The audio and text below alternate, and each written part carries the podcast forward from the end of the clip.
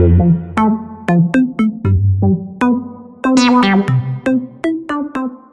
¿cómo están? Soy Ricardo Lovera y vamos a iniciar un nuevo capítulo del podcast. Hoy día estamos con Daniel González San Martín. ¿Se acuerdan que nos ha acompañado durante el año pasado y toda la pandemia a hablarnos de economía?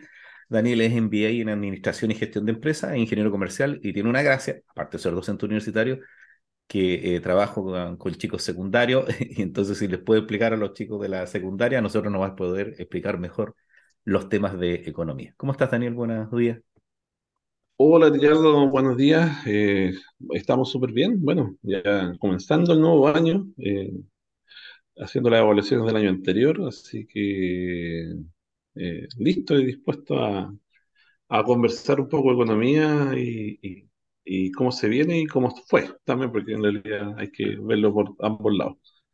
Sí, porque fíjate que yo, al igual que tú, tuvimos un, un cierre de semestre del 2022 bastante movido por todas estas modificaciones que produjo la vuelta a la normalidad. Así que tratamos en, en, juntarnos alguna vez para analizar cómo había sido el 2022, pero no pudimos, ¿cierto? Por las clases, las evaluaciones y todo lo que sucedía, ¿cierto? Exacto.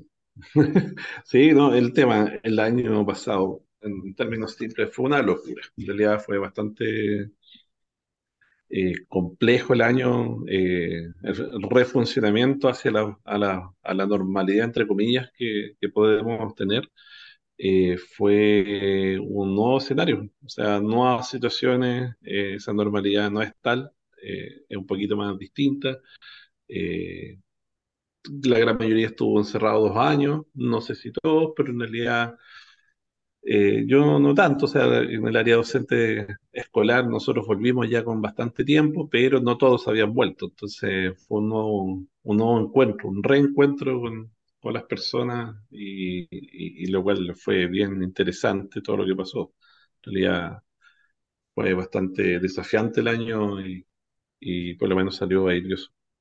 Oye, Daniel, ¿sabes tú que si uno analiza el, el 2022 para ver cómo se movió la economía, uh -huh. hay un hito que teníamos claro porque sabíamos efectivamente que la pandemia había producido problemas. Tú que le enseñas a los chicos logística, el problema de la logística uh -huh. fue terrible. Entonces, eh, si tú nos puedes resumir más o menos qué, qué, qué, efecto produjo la pandemia en la logística, porque hay gente que no entiende. Por ejemplo, más de alguna vez tienes que haber escuchado tú, al igual que escuché yo, que, que nos decía, ¿y qué, tiene, y qué nos afecta a nosotros que haya problemas en China?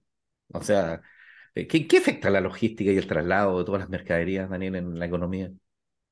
A ver, bueno, eh, en la época de la pandemia, el efecto pandemia generó cierres, de cierres de puertos, tan simple como eso, o de bodegas, o de funcionamiento de instituciones públicas. Puede que el puerto estaba funcionando, pero mm. aduana no. Mm. Entonces, los productos que se comercializan normalmente no salían. Entonces, por ejemplo, productos nuestros a principio de la pandemia, año 2020, eh, ejemplo, las cerezas que llegan con una fuerte, con una gran cantidad a China, no podían, no podían ingresar a China a principios del 2020 y estaba muy complejo, siendo una, un producto estrella para Chile en el proceso exportador frutícola. Entonces, eso se empezó a multiplicar y a darse en muchas partes. Y se dio otra crisis. ¿Te acuerdas que se dio después la crisis de los, de los containers? Sí, los containers. Sí. Que fue que los containers fueron quedando en las localidades, dado que no había movimiento de productos porque las fábricas o, o exportaciones no estaban funcionando. O sea, estaba paralizado el sistema. Entonces, muchas veces había localidades o países que necesitaban mover productos, pero no había containers. Oye, Daniel. A nosotros nos pasó bastante. Eh, te iba a decir, ¿te acuerdas que en el canal de, de Suez, pa' colmo, un barco quedó atravesado? Sí. Sí, me acuerdo. Sí. Ah, verdad, verdad que se quedó el atravesado. Claro, 24 de marzo de 2021. Estoy leyendo las noticias. Exactamente. Además que quedó el barco apretado ahí en el canal de Suez, eh, que fue una locura en el periodo de pandemia. Eh, porque el gran problema es que se forma el atachamiento ahí, la, la, otra oportunidad es dar la vuelta por el cabo por abajo, por, el, por Sudáfrica, sí. y es una locura. Es Cabo Buena Esperanza, eh, creo, no sé si se llama así. No me acuerdo cómo se no, llama el cabo, ¿Sí? pero por la parte eh, inferior de África, o sea, tenías que dar de vuelta a África completa.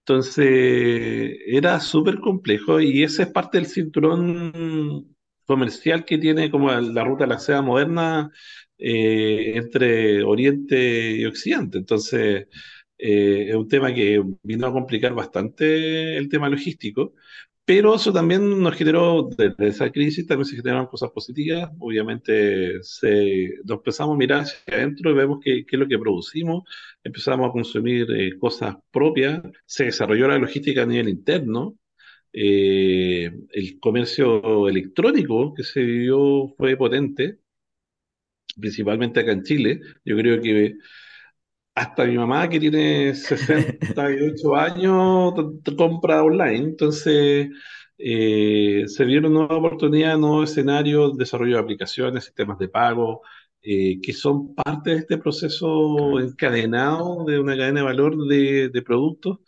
eh, y servicios. Entonces, se vio bastante beneficiado y mejoras considerables.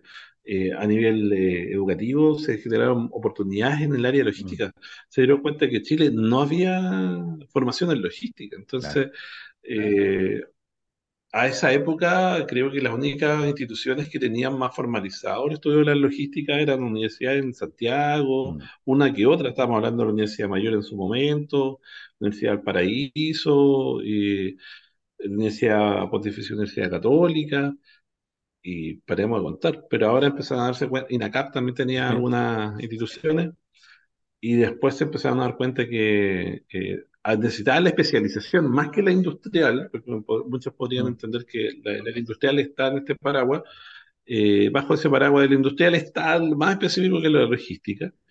Eh, y eso sí que se vio fuerte. En Temuco se vio un fuerte desarrollo en carreras del área logística.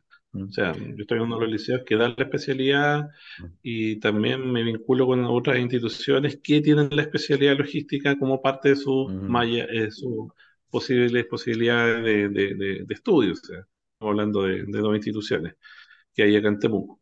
Pero eso ya eh, genera un cambio.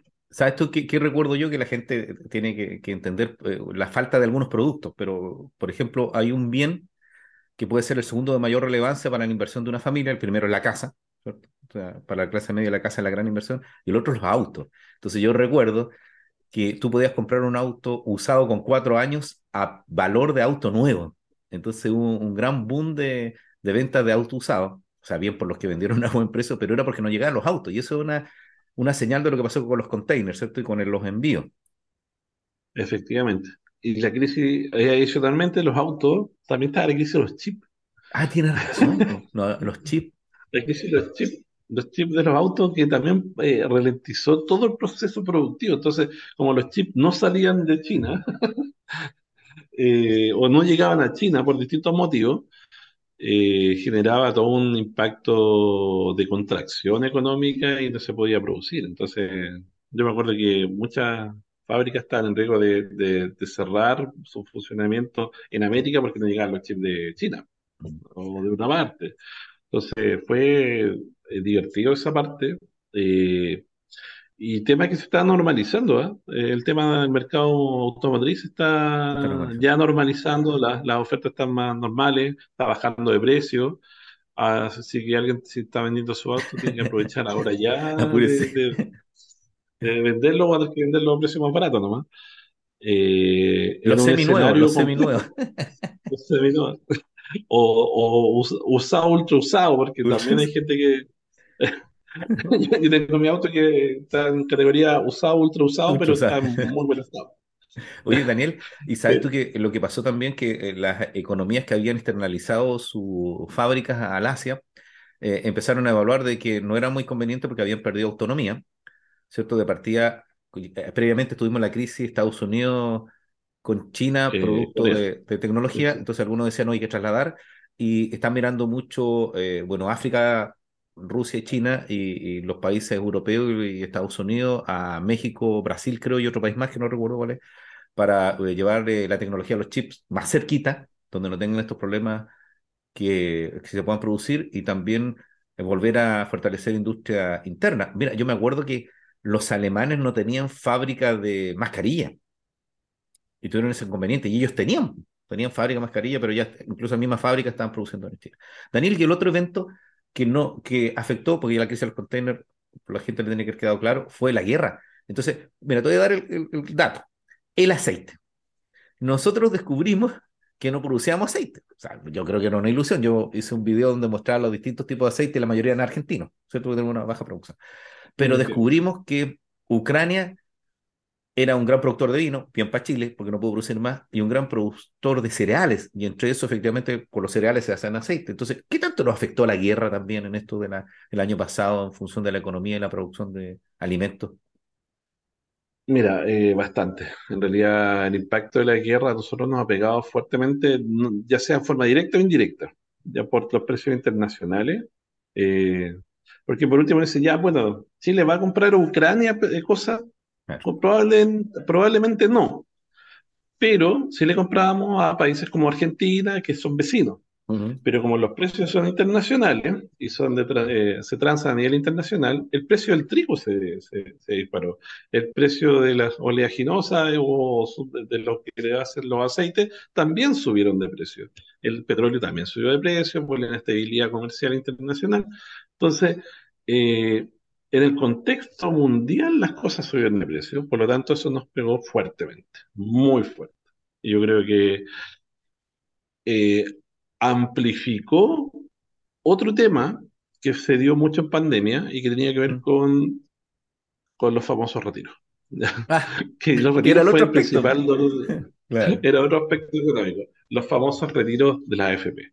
Mm. Eh, o cualquier otra política, porque entendiéndose el retiro de la FP como una solución casi personal que tuvieron, el que podía echar mano a su, a su retiro de dinero era una opción, más los IFE, aunque no fue tan potente, pero sí esa inyección de dinero en nuestra economía generó un, desequilibrio que todavía lo estamos sintiendo. Y yo creo que cada vez que vamos al supermercado eh, es mitad guerra, mitad efecto inflacionario de, los retiros y del dinero que se inyectó en la economía. Oye, buen punto, ¿ah? porque uno podría así como, ¿dónde hacemos el ejercicio que tú dices de, saber de dónde, cuál es el valor de un, de un producto? Lo hacemos mucho con, con el transporte, ¿cierto? Que, pues, con el combustible, que decimos, tanto es el valor del combustible, tanto es la tasa de aduanas, tanto es el impuesto específico, tanto es el IVA, ¿cierto? Y tú tienes razón, el, el, el, alza de los alimentos es un porcentaje de guerra y un porcentaje de inflación. ¿Cierto? Inflación producida por lo interno. Oye, y sabes tú que yo recuerdo, estaba buscando la noticia acá, pero si no me equivoco, el, presidente, el presidente de Colombia, no sé si es Duque el, actual presidente, se me olvida siempre cuál está ahora. Actualmente es Petro. Petro, ya.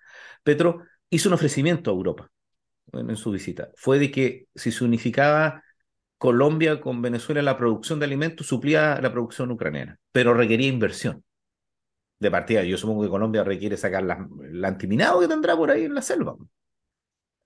¿Cierto?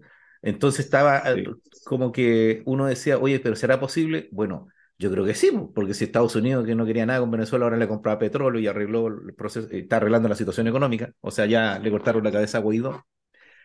Hoy aquí en mi casa vamos a apelar a Guaidó. en mi casa dicen, que en, eh, lo de Guaidó es, es, una estafa piramidal nomás. O sea, como esto. Más o menos. Claro. Sí, entonces. Sí, mucho, mucho. O sea, qué maldad. Yo digo, cómo ilusionar a la gente. Pero ya, entonces, un, un efecto fue la inflación con respecto al, retiro. Pero, Daniel, ¿qué, ¿qué, especulas tú? Si hubiéramos tenido un aporte indirecto un poquito más fuerte y, que hubiera llegado antes, ¿hubiera sido menor la inflación? ¿O no hubiéramos llegado al retiro no? ¿Se hubiera producido algún efecto? Eh, sí, o sea, en realidad hubiéramos estado muy parecidos a los países eh, vecinos, en realidad. A ver, Excluyamos la situación argentina, que ellos tienen un problema inflacionario ya histórico, mm. eh, pero la gran mayoría de los otros países las soluciones no fue tanto de inyección de dinero hacia la gente, sino que solucionar algunos problemas. En nuestro caso, como tenemos una estructura distinta de país, eh, mm. como está conformada, la prestación de servicios casi todos son pagados, por lo tanto, cada uno se tiene que salvar con el dinero que uno dispone. Ah, ya. Eh, se trató de hacer algo en un comienzo con las cajas, pero la cobertura de las cajas y el sistema logístico que tenías para entregar cajas de alimento a las personas terrible, era, era una locura y ahora están saliendo cosas, situaciones que pasaron con las cajas y al final lo, típico, o sea, ya lo que sabemos que siempre pasa. Ah, yo tengo una opinión de las pero... cajas. Deja darte la opinión de las ¿Mm? cajas desde el mundo político. Eh, primero es eh, ningunear a los alcaldes que son los que manejan su territorio. ¿Cierto? O sea, los funcionarios municipales cachan donde vive la gente. Así de literal, cachan. Y lo otro es la desconexión que tienen los gobiernos regionales, o sea, los que vecinos a los gobiernos regionales que no conocían el territorio. O sea, si a uno le pasa, yo tuve un cargo, entonces yo llegaba a un barrio, te ubicaban a ti y venían otra gente que en su día lo habían visto. Entonces, y, los que no veían regularmente eran los que tenían el mejor discurso de trabajo con la gente. Entonces, no conocían la realidad. Hoy estaba viendo, vuelvo, vuelvo a la inflación. Me llama la atención porque estoy viendo el data de diario financiero que lo hizo la ECO. No sé lo que será la ECO. No es la DECO, que no era nuestra línea del cobre, sino la ECO. Y, y salía la, la, variación en un año y la proyección de, de la inflación. Entonces Chile decía 2022 11,9, 2023 5, esto al viernes 2 de diciembre. Eh, y me llama la atención que Bolivia tiene poquita inflación. Y, recuerdo, no sé si tú lo habrás visto, que los bolivianos no reciben moneda argentina. No, no reciben. No, no problema. Y, y, normalmente los argentinos iban a Bolivia porque tenían alta capacidad y contrataban gente de Bolivia, por cierto, en la zona norte. Y ahora los bolivianos entran a Argentina a comprar productos, como nosotros íbamos al Perú. Y lo otro que me llama la atención, bueno, lo que tú decías de Argentina, que tiene una proyección de casi 88% de inflación, está en el 98.5, Venezuela también tiene el 98, o sea, es entre Argentina y Venezuela la llevan, pero hay otros países que tienen baja inflación proyectada, Ecuador 1.9, Uruguay es alto, me llama la atención, Paraguay tiene 4, Perú tiene 3. Y uno, oye, y, y, Daniel, ¿y Perú ¿Por qué mantiene esa economía tan estable con toda la escoba que tienen siempre de las elecciones, todo eso? ¿Qué, qué, sabes es Que Perú, Perú en general creció fuertemente con la inversión extranjera. Ah, que fue en nuestra época de bonanza, ¿te acuerdas cuando 80, 90, principios de los 90, primeras reformas laborales post dictadura, después viene alguna una fuerte inyección de recursos extranjeros? El decreto de inversión extranjera que, que liberaba de impuestos a las empresas, ¿cierto? Por una gran cantidad. Sí el nivel de inversión minera que hay en Perú es gigantesco. O sea, eh, eso mismo estaba hablando no hace mucho con un amigo, eh, ahora recién en la mañana, iba, conduciendo y estábamos hablando un poco de economía. Decía, no, es que Chile no va a crecer. Sí, estamos claros. Pero también vamos a decir que los países vecinos van a crecer, sí, Venezuela, pero Venezuela había caído y caído y caído y caído. O sea, no le queda otra cosa que subir. sí, no queda otra opción que subir y un paso que dé es mucho más que lo que nosotros vamos a poder movernos. Lo mismo le pasó a Argentina en el año 2001, cuando tuvo la caída del eh, salida de, la Rúa y, en esa época, obviamente, Argentina decreció, decreció, decreció y lógicamente que dar un paso y el crecimiento es gigantesco. Eh, mientras que nosotros veníamos siempre moviéndonos, creciendo, pero aunque crezcamos muy poco, igual seguíamos creciendo. Entonces, yo creo que hace mucho tiempo eh, y la gente un poco ha olvidado y, y, yo creo que incluso yo haciendo memoria ni he vivido esa experiencia de etapa de que Chile no crezca harto. O sea, mm. estamos hablando algo que se dio el año 97, 98, 99, por ahí, y de ahí para atrás los años 80, que yo creo que los que sean un poco más adultos se van a acordar épocas que fueron bastante maduras para el país, donde Chile obviamente tenía crisis profundas, pero eran crisis muy, muy profundas. Yo creo que esas situaciones a las de ahora no están muy cercanas, o sea, no creo que vayan a suceder. Lo del pen y POG, ¿cierto? La, la, crisis económica, el asunto del dólar. Como que de ahí, como dices tú, en esa época cualquier cosa que creciera Chile eh, se notaba porque estábamos muy atrás. Estábamos muy mal en Sí, pues estábamos atrás. Este, cualquier cosa que hacíamos, obviamente el crecimiento era eh, gigante. O sea, mm. después, después de esa crisis viene el terremoto. y el año 87, problemas que, que, existieron a, nivel económico. Pero de ahí en adelante Chile creció, creció, creció, creció. Entonces, obviamente se mantuvo un crecimiento constante, salvo ahí un el año 90, entre el 97 y el 2002, que fue un, un año duro. Me acuerdo cuando se establecieron un orden más estructurado, mm. eh, el gobierno de el presidente Lago y mm. Aizaguirre como ministro de Hacienda que fueron bastante rígidos y lo mismo hizo posteriormente en el gobierno de Bachelet y Velasco con mm. ministro de Hacienda. Ahora la persona que tenemos de ministro de Hacienda también es una persona extremadamente seria, no es una persona que va a ser tan fácil de convencer de inyectar más dinero porque sabe que se está normalizando la economía Y es un tema que se viene a futuro. Yo creo que también eh, hay los coletazos políticos que traen las decisiones económicas que se tienen que tomar eh, y que van a ser, van a ser complejas. Daniel, entonces, eh, ya, que, ya que vimos que los hitos del año pasado fue la inflación interna producto de los retiros, lo que produjo la guerra con el alza de alimentos y lo que produjo la crisis de los containers, que en definitiva era la pandemia en la producción, ¿cómo se ve el, a primera vista el 2023? Mira, a primera vista creo que se viene complejo a nivel personas. Me retiro. A nivel de personas se viene compleja la cosa. Eh, eh, el crecimiento del endeudamiento. Bueno, voy a retomarme un, voy a tomarme también del tema de la, de la gente. La gente cuando se hizo los retiros no es que haya vivido la locura total. Muchas de las personas que estaban eh, y tomaron sus retiros pagaron deuda. Bien. Quedaron en cero. Eh, y ahora se retomó el camino. Obviamente, cuando ya el, dinero empieza a escasear y uno empieza a mirar la billetera a fin de mes, el presupuesto familiar se empieza a apretar, una presión de los precios hacia el alza y, uno dice, bueno, hay prioridades, la casa, comida, eh, ya los servicios anexos, como puede salir a comer y las cosas se van a empezar a restar. Eh, se Oye, te doy un dato de eso, de, de, la casa. Por ejemplo, hubo un boom, eh, la gente que tal vez en otros, en otros países, en otras ciudades, perdón, de Chile tiene que haber sucedido, un boom de la contratación de personas que te entregaban desayunos. Que tú regalabas un desayuno especial y todo que costaban desde en pesos chilenos de 20 mil a 50 mil pesos. Y hubo mucho de eso. De hecho, yo seguí a dos personas que uno son venezolanos y otro chileno aquí en Temuco, los miraba por Instagram no tanto, que tuvieron un crecimiento explosivo. O sea, llegaron a vender 100 desayunos en una ciudad que tiene cuánto, 300 mil habitantes. Y después vino la caída, porque ya tú no te das ese lujo. Como tú bien dices, uno se restringe por el costo de la alimentación, ¿cierto? Que todo subió, el, algunos costos como el gas, si no me equivoco, que habíamos aumentado, y lo otro es que la pérdida de empleo porque nosotros que somos del área de educación lo vivimos, por cierto, hubo una reducción de matrícula, creo que producto de la pandemia fue 70% en algunas universidades, en promedio 50%, y la gente que estaba estudiando segunda carrera o no había podido estudiar se retrayó porque dice no puedo gastar en, volver a estudiar ahora.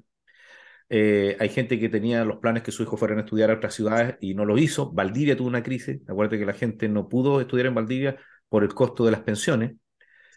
Eh, eh, como hubo mucha gente que comenzó a retornar a sus países, tuvimos esa crisis de habitaciones, me acuerdo, de los arriendos en Santiago, que quedaron muchos arriendos ocupados. En un momento hubo un alza de arriendo y ahora habían Y sumado a que la inflación eh, subió el crédito.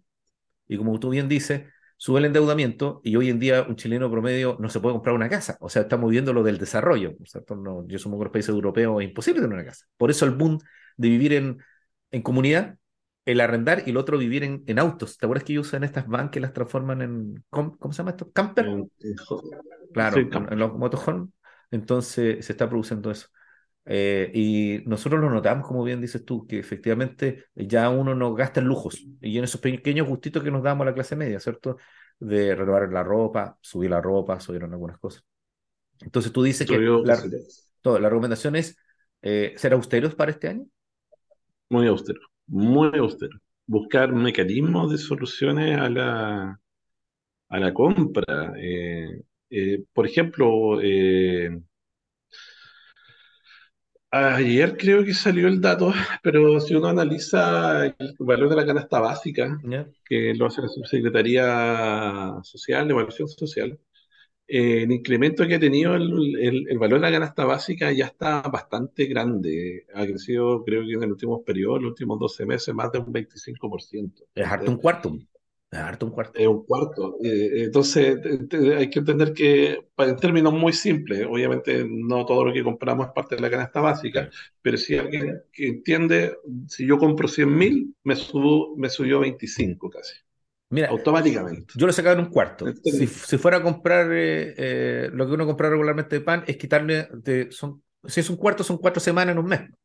Es como que tuviste que distribuir eh, lo que consumías en tres semanas en cuatro, porque no te alcanza la cuarta semana. Oye, estoy bien para las matemáticas. He mejorado en este tiempo. No, pero eh, ha sido fuerte y el crecimiento se incrementó más aún ahora en este periodo que llegó cerca de pasar de precios cercanos a los 50 y fracción a crecer a precios hasta mm. los 63 mil valorizada la canasta básica. Entonces, eh, entendiendo que la canasta básica son los alimentos eh, del límite para entender... la cantidad de calorías entiendo que se toma ahí, ¿cierto? Sí, y, mm. Sí, y al final el crecimiento es, es, poderoso. O sea, estamos hablando del crecimiento del precio de los tomates, mm. de productos tan básicos como. Los huevos, siempre suben los huevos. Sí, los huevos que ya valen como 200 pesos cada huevo. Ahora yo tengo mis mi yo siempre soy un atacador de los intermediarios. Ah, claro. Porque, no sé, ahí me baja un poco el espíritu tomista y los principios mm el precio justo. Eh, y también creo que hay un poquito de especulación en las, personas. Y entiendo que puedan especular, pero no aprovecharse. Eh, y lo otro que hay que fortalecer las economías locales porque ese precio, porque baja por los traslados y todo lo demás, y además porque produce con, eh, un giro. Nosotros tenemos ciertos productos agrícolas que se producen en la zona de la Araucanía. Para los amigos que nos escuchan, estamos, estamos somos como la puerta de la Patagonia, estamos lejitos, pero estamos al sur, 600 kilómetros de Santiago al sur, no? Más o menos. Eh, más o menos, más o menos, 650 por ahí. Sí, 650, y por lo tanto estamos en una zona que es agrícola, agrícola no muy tecnologizada, a pesar que hay algunos sectores, pero hay harto horticultura, ¿cierto? Hay harto cultivo de familia campesina de hortalizas y productos. Entonces, hemos vuelto a algunas cosas. De hecho, yo noté que hay productos que, viabas, o sea, antes, claro, la haba era algo que no se, no se veía tan habitualmente, pero eran comidas antiguas y están produciéndose esto. La gente volvió a cocinar, lo que decía esto que una señal de que se va poco a los restaurantes. Y hay bastante de eso. Lo otro que hubo un aumento de las bicicletas, los scooters, me he dado cuenta scooter eléctrica, porque también el transporte, si bien es cierto, en nuestra ciudad estamos a media hora de todo, me imagino lo que sufrirá la gente en Santiago, Concepción, en esas ciudades más grandes, que los traslados te llevan una parte importante de tu sueldo. Efectivamente. Y acá, bueno, acá hay más posibilidades. Igual tenemos el gran problema del, de la movilización en la ciudad, un, problema de planificación de nuestra ciudad que es muy extensa. Eh, no te olvides que yo vivo en un sector de Temuco y estoy a 20 kilómetros del centro y dentro de la, de la, ciudad, entonces, y, y, mi sector no es que sea eh, rural, eh, urbanizado, urbanizado. Entonces, eh, entonces, la ciudad es un poquito extensa y, sí, se ha visto eh, complicada y el crecimiento de esos nuevos productos han hecho que han facilitado. Por lo menos hay uso de los espacios públicos de, de, la ciclovía y demás, ¿eh? y eso ha sido bastante bueno. Pero sí, el retorno para este año es volver a, a lo clásico, recordarnos de las viejas prácticas, por ejemplo, eh, comprar un saco de papa. Claro. Yo creo que todas nuestras casas, hace años atrás, era muy normal tener el saco de papa puesto en la casa y no ir a comprar la papa a, granel. Y uno puede entender que, bueno, ¿dónde guarda un saco de papa? Hay gente que le va a costar por temas de espacio, pero los precios, no sé, en el supermercado un kilo de papa estaba a 1.500 pesos. Un kilo de papa. Un kilo de papa. ya casi me desmayé antes de ayer cuando había ido al supermercado y dije voy a comprar papa. Hoy está viendo los alimentos de la canasta básica, Daniel. Eh, mm. Claro, está el arroz, el pan corriente sin envasar, ¿cierto? Porque podríamos decir que están eh, los espirales, algunas galletitas. La prepisa me llamó la atención, la harina de trigo, eh, la avena, la carne molida, la chuleta de cerdo. Hay una modificación entre el comer vacuno, comer cerdo, comer pollo, ¿cierto? Eh, la carne de pavo, el trutro, eh, el jamón, eh, lo típico que aquí ponen la merluza fresca, yo creo que será el jurel y, tal vez el atún lo que más se estará consumiendo, que es lo que uno más, más ve, la leche, la leche líquida, el yogur, el queso, el aceite, y en la verdura, el plátano, la lechuga, el zapallo, ahí nos afectó bastante la paralización, ¿cierto? En el norte y acá, que hace subir los tomates, porque en invierno comemos tomate de arica, ¿cierto? Nosotros acá en la zona es muy extraño eso, pero es tan largo Chile y nosotros comemos el tomate de la zona más norte. el después Mira, y la, están todas las bebidas gaseosas, ¿cierto? las bebidas tradicionales, que vamos a tener que volver a lo que eran nuestros tiempos, pues, Daniel, cuando se tomaba Coca-Cola solo el día domingo. Efectivamente, eh, sí, para llevar la cosa. bueno, también nos sirve para la salud. ah, claro. no es malo dejar de consumir Coca-Cola. En mi caso, yo regularía los niveles de azúcar, lo más probable. Eh, pero sí, hay que volver a, hay que volver a las viejas prácticas. En realidad, las frutas y verduras eh, eh, con intermediarios creo que a veces se pasan un poquito de rosca con los precios. Eh, el, tema, uno va a un supermercado ya es muy, muy difícil comprar productos de ese tipo. Mm. Hay que ir a la, a la vieja práctica, volver a la feria.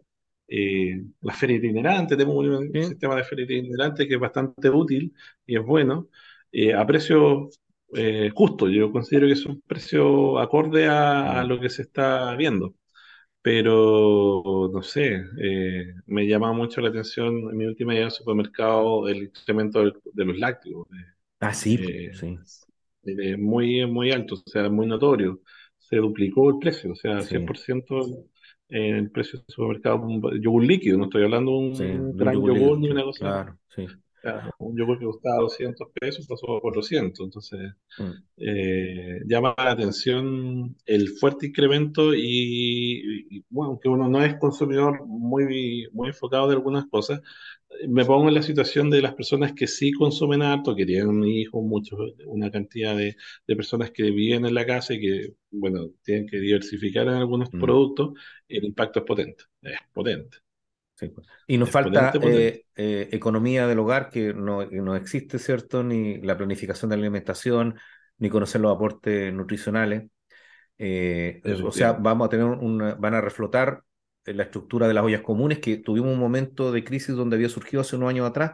Teníamos culturas de ollas comunes solidarias o comedores, es que uno no puede decir ollas comedores populares, porque la gente se enoja y dice, oh, como popular, ya, solidario. Yo le decía a un amigo, ya, ponele comedor solidario. Pero había... siempre han existido. Siempre han existido. Ah, yo le decía, aquí el problema es que hay un, un usuario que estaba llegando a la olla común que no se había visto antes, claro, uno de los migrantes, porque había un conjunto de migrantes que estaban llegando, que es la clase media. Entonces la clase media efectivamente le da vergüenza. Sí, una cuestión eh, eh, es como muchas de las cosas que la clase media cree que por su nivel educacional o de ingreso no debiera aspirar, pero los costos se los comen y la falta de beneficio. Se los comen indefinidamente. Yo me imagino cómo hubiéramos estado si hubiéramos tenido en Chile que pagar por las vacunas como en otros países o pagar por los PCR. ¿Cómo hubiéramos estado con, con esos gastos? Muy complejos, muy complejos. La gente no, no logra dimensionar muchas veces esas cosas. Mm. A veces eh, es que a veces las redes sociales, ya que voy, para otro lado un poco, eh, incrementan una, eh, una visión que a veces está un poquito rara. Por ejemplo, el sistema chileno de salud no es malo, es bastante bueno.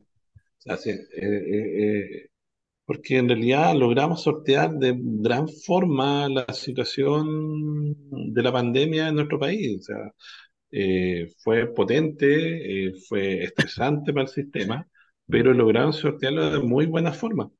Ahora, no es el ideal, obviamente, eh, el sistema tiene cosas positivas y cosas negativas, pero sí, se puede mejorar, pero en otros países la situación era caótica.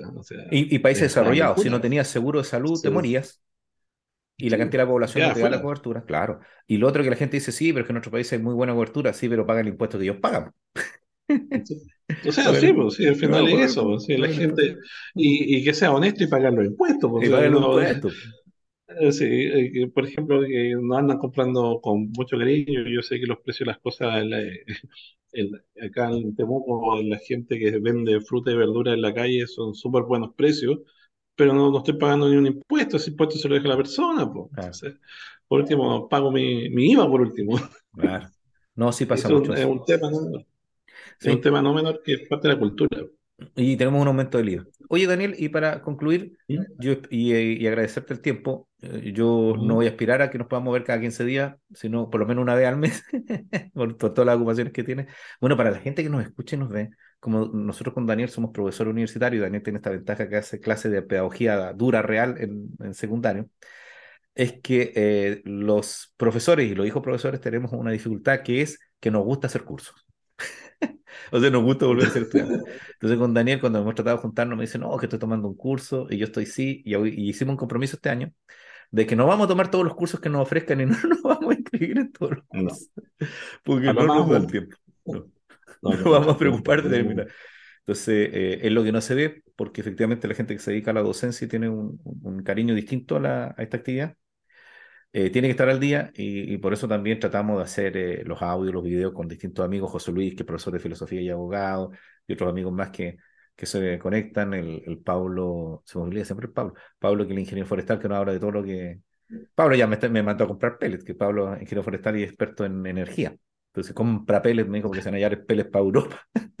Entonces, claro, porque, porque después vamos, cuando ya nos juntemos el otro mes, ya vamos a tener que ver qué va a pasar en el invierno. Porque se viene otro costo para. ya comprando el pellet. Hay que comprar el pellet, la leña, todo eso. Todas las economías. Yo ya lo tengo listo. ¿no? Estoy preparando la bodega para guardar el pellet.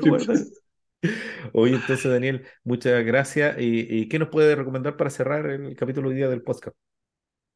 Eh, bueno, eh, en lo económico, planificación, eh, no salirse de, de, lo, lo de los gastos normales, eh, que eso a veces cuesta. Si uno decirlo es fácil, de hacerlo es otra, otra cosa. Muchas veces nos vemos situados con imprevistos y todas esas situaciones. Eh, si puede llegar a ahorrar, ahorre, si se puede hacer. Y si puede endeudar o puede postergar el consumo, postérguelo. Eh, pregúntese 10 veces, por favor, si es, eh, es necesario en la compra del producto, más si es a crédito. Eh, porque muchas veces hay cosas o costos que no, uno no, no, contempla. Por ejemplo, algo donde pasa mucho en los autos. Uno dice, ah, hoy sí, ya necesito el cambio de auto. Ya, pero los costos que vienen detrás del auto, mm. las mantenciones, el nuevo valor del permiso de circulación, mm. eh, el tema del pago de los, no, el pago de los impuestos de aparte, eh, pero... El estacionamiento. Eh, el estacionamiento, la, la benzina, mm. que, que, que, creció más o menos, ¿cuánto? Eh, un 50% entre impuestos y demás, eh, ha crecido un 50%. Yo antes llenaba mi estanque con 30.000, ahora lleno con 48. Entonces, eh, y, y, el mismo auto. Así que mm. no es que temas consumidor ni nada. Los viajes, el tag en otro lado. Sí, o sea, menos mal que nosotros acá no tenemos tantos sistemas, mm. no estamos tan complicados. Pero el mismo tema de los estacionamientos, que son temas anexos, que es si te generan un impacto en, en, el bolsillo. Esos costos que a veces uno no los logra dimensionar y no los ve. Mm. Ahora, eso, eh, prepararse para un año duro, buscar soluciones, júntese con sus vecinos, amigos, cercanos. Las compras colectivas, ¿cierto? Sí es una buena Mejorar el tema de la compra un espacio real que yo creo que mm. debería fortalecerse para tapear un escenario duro. O sea, yo creo que muchos de los que podrían estar escuchando acá saben que eh, el incremento de sus pedidos semanal, eh, semanales, inclusive eh, mensuales, han visto un incremento considerable en el costo. Y va a seguir así por lo menos hasta este año. Ahora, eh, lo otro es cuidar el trabajo. Eh, bueno, que dices tú del año. Uno debería decir, si Dios quiere y Putin quiere. O sea, hay que cuidar el trabajo, hay que ser, no, no tiene que ver con que ser una, una, entregarlo todo, pero sí hay que entender que estaba en un proceso de, de, en términos muy simples, un freno fuerte que se está pegando la economía y los frenos es como cuando uno va en auto muy rápido, cuando si uno no va sujeto, sale proyectado. Entonces, la idea es que no salir proyectado del auto, sino que quedarse en el auto, eh, porque pueden venir cambios más drásticos en la economía. Eh, solicitudes de quiebra, quiebras de empresas más grandes, y eso genera cesantía y un círculo bastante más grande que, es más complejo. Entonces, eh, hay que ser consciente de esas cosas y por eso no endeudarse, si al final tiene que ver con el tema laboral que se viene complejo. Por eso el emprendimiento es una buena salida, siempre cuando hay un fondo, siempre dando vueltas, eh, se pueden hacer cosas. Así que por ahí la cosa, prepararse para este año en, esa, en esas líneas. Ya, pues Daniel, gracias. Eh, bueno, yo te agradezco y para los amigos que nos ubican, eh, eh, Daniel González San Martín es MBA en Administración, es economista en definitiva, ¿cierto? Pero también es, profesor universitario, ingeniero comercial, y como Daniel todos los días le explica a adolescente qué es la economía, nos pudo explicar a nosotros un poquito. Yo te lo agradezco, Daniel. Gracias por eh, haberme destinado un poquito de tiempo y espero que nos podamos ver en, otro, el próximo mes, Daniel. el próximo no, ningún problema. Ningún problema. Pues. No, incluso lo agendamos hoy día. Sí, pues gracias, Daniel. Entonces, un saludo a todos los amigos que nos escuchan. No se olviden como dice uno, apretar la campanita, pongan sus comentarios, díganos qué quieren escuchar y vamos a ir mejorando eh, para la comunidad el podcast y el sitio en, YouTube. Muchas gracias.